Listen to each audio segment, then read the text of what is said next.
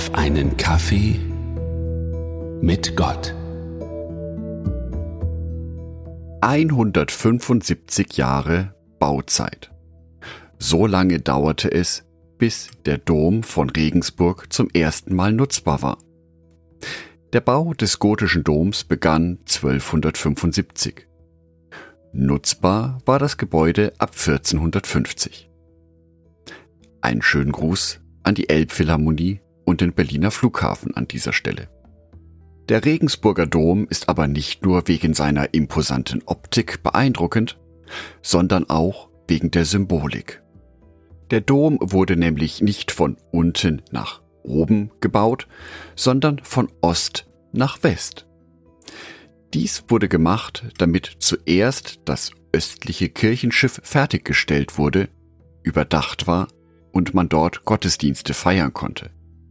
Dann das Mittelschiff, um die Kirche zu erweitern und schließlich der Westflügel des Doms. Am vergangenen Wochenende hatte ich die Gelegenheit, mich mit Isabel Käser von Kulttouren e.V. zu treffen, dem Verband der Regensburger Gästeführer. Wir hatten leider viel zu wenig Zeit, aber sie zeigte mir beeindruckende Details über den Regensburger Dom. Das Mittelschiff ist insgesamt 31 Meter hoch, die Türme 105 Meter. Die hohe Bauweise war dazu ausgelegt, dem lieben Gott ein klein wenig näher zu kommen. Also genauso wie beim schönen Brunnen in Nürnberg.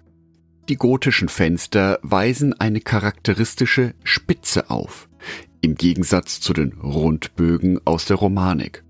Mit dieser Spitze wollte man dem lieben Gott noch ein klein wenig näher kommen.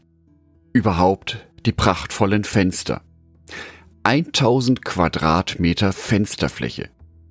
Drei Viertel davon noch original erhalten. Was für eine farbenfrohe Pracht. Dadurch sollte eine Eigenschaft von Gott ausgedrückt werden. Gott ist Licht. Gott ist fröhlich.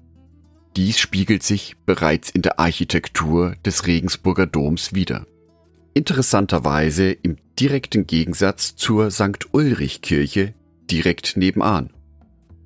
Deren Architektur erinnert an eine Burg oder eine Festung und soll somit ausdrücken, Gott ist Schutz. Psalm 18, Vers 3 Der Herr ist mein Fels, meine Burg und mein Retter. Mein Gott ist meine Zuflucht, bei dem ich Schutz suche. Er ist mein Schild, die Stärke meines Heils und meine Festung. Der Regensburger Dom hingegen scheint nach der Aussage von Jesus im Johannesevangelium Kapitel 8, Vers 12 gebaut worden zu sein. Jesus sagte zu den Leuten, Ich bin das Licht der Welt. Wer mir nachfolgt, braucht nicht im Dunkeln umherzuirren, denn er wird das Licht haben, das zum Leben führt. Die 1000 Quadratmeter Fenster lassen viel Licht in den Regensburger Dom hineinscheinen. Immer wieder ergeben sich andere Lichtstimmungen im Dom, so wie in dem Bild zu der heutigen Episode. Der weiße Kalkstein, aus dem der Regensburger Dom gebaut ist, verstärkt diesen Effekt noch. Zudem sollte der Regensburger Dom für die Fröhlichkeit und die Lebendigkeit des Gottesbildes stehen. Bunte, farbenprächtige Figuren sollen die frohe Botschaft der menschgewordenen Liebe Gottes darstellen. Wir Menschen können uns von diesem Lachen anstecken lassen. Und Vielleicht findet ihr im Regensburger Dom sogar den lachenden Engel. Der Kirchenraum als Ausdruck von Fröhlichkeit. Oder doch lieber ein Kirchenraum als Rückzugsort, ein Ort der stillen, in sich gekehrten Besinnung? Die Bedeutung des Kirchenraumes hat sich in den vergangenen hunderten Jahren scheinbar geändert. Welcher Kirchenraum wäre dir am liebsten? Was sollte ein Kirchenraum für dein Glaubensleben sein? Ein fröhlicher Ort? Ein Ort der Begegnung, des Lebens? oder ein Ort der Stille, der Besinnung. Vielleicht ein wenig von allem auf einmal? Das würde zumindest in diese Zeit passen. Ein einzelnes Kirchengebäude, egal wie prächtig es ist, kann gar nicht jede Facette von Gott wiedergeben. Denn Gott ist viel größer und farbenprächtiger. Ich wünsche dir, dass du dir heute bewusst machen kannst, welche verschiedenen Eigenschaften Gott hat, welche Eigenschaften dir besonders gut gefallen und wo du in deinem Leben diese Eigenschaften wiederfindest. So wie Gott Licht ist und der Dom zu Regensburg für dieses Licht steht. Angedacht von Jörg Martin Donat.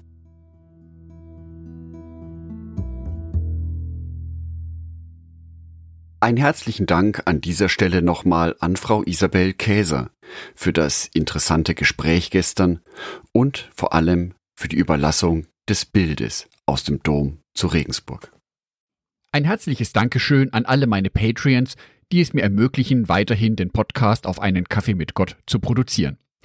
Herzlichen Dank an Sonitschka und an Andreas Pfeiffer. Auf Patreon kannst du mich bereits mit einem Euro monatlich unterstützen. Oder du lässt mir ein paar Sterne da. Das sagt dem Algorithmus nämlich, dass dies ein guter Podcast ist und wird so mehr Menschen angezeigt. Vielen Dank schon vorab.